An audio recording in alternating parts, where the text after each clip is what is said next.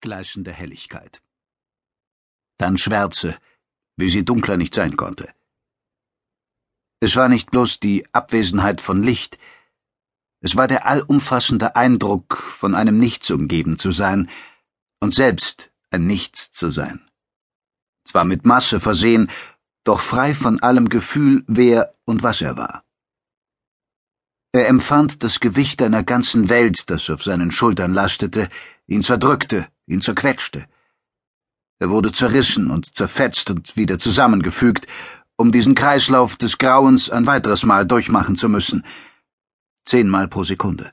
Tausendmal pro Sekunde. Was zur Hölle war eine Sekunde?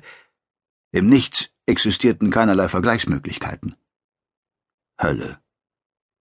Angesichts dessen, was er derzeit durchmachte und empfand, erschien ihm der Vergleich mit diesem Konzept eines Ortes, an dem endlose Bestrafung stattfand, als durchaus passend. Wer war er?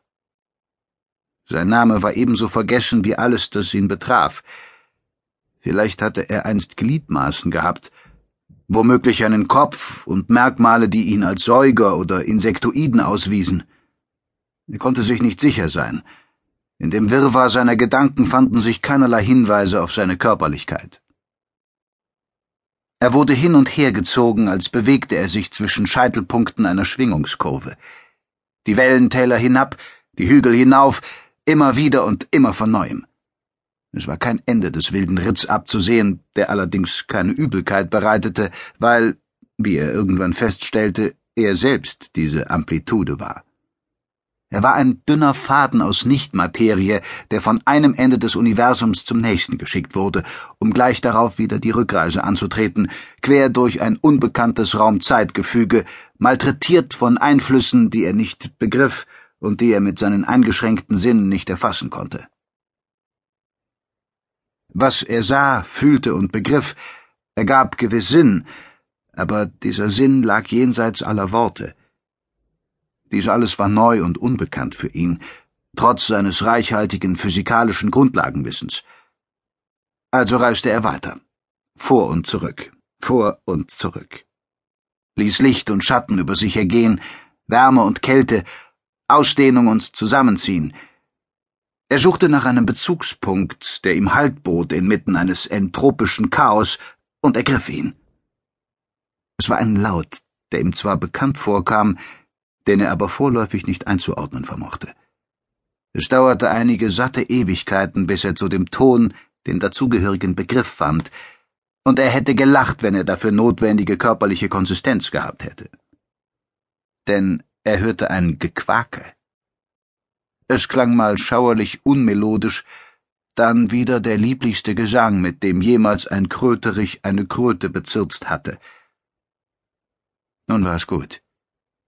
Er hatte seine Realität wiederentdeckt. Er wusste, dass er ein Mensch war, dass er auf Reisen war, dass etwas Ungewöhnliches geschehen war und dass er, sobald er erwachte, den Namen Rowdy Yates tragen würde. Er setzte sich ruckartig auf. Er war schweißgebadet. Alles tat ihm weh. Sein Herz schlug heftig, das Atmen fiel ihm schwer, und erst die Beine. Rowdy blickte an sich hinab. Die Beine waren in einem spitz zulaufenden Winkel eingeklemmt wie Pommes frites in einer Tüte.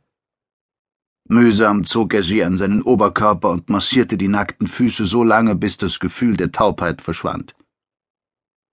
Schweißperlen tropften auf ein kotzgrünes Laken und eine kotzgrüne Decke. Lavendelfarbene Wände grenzten seinen Blick ein.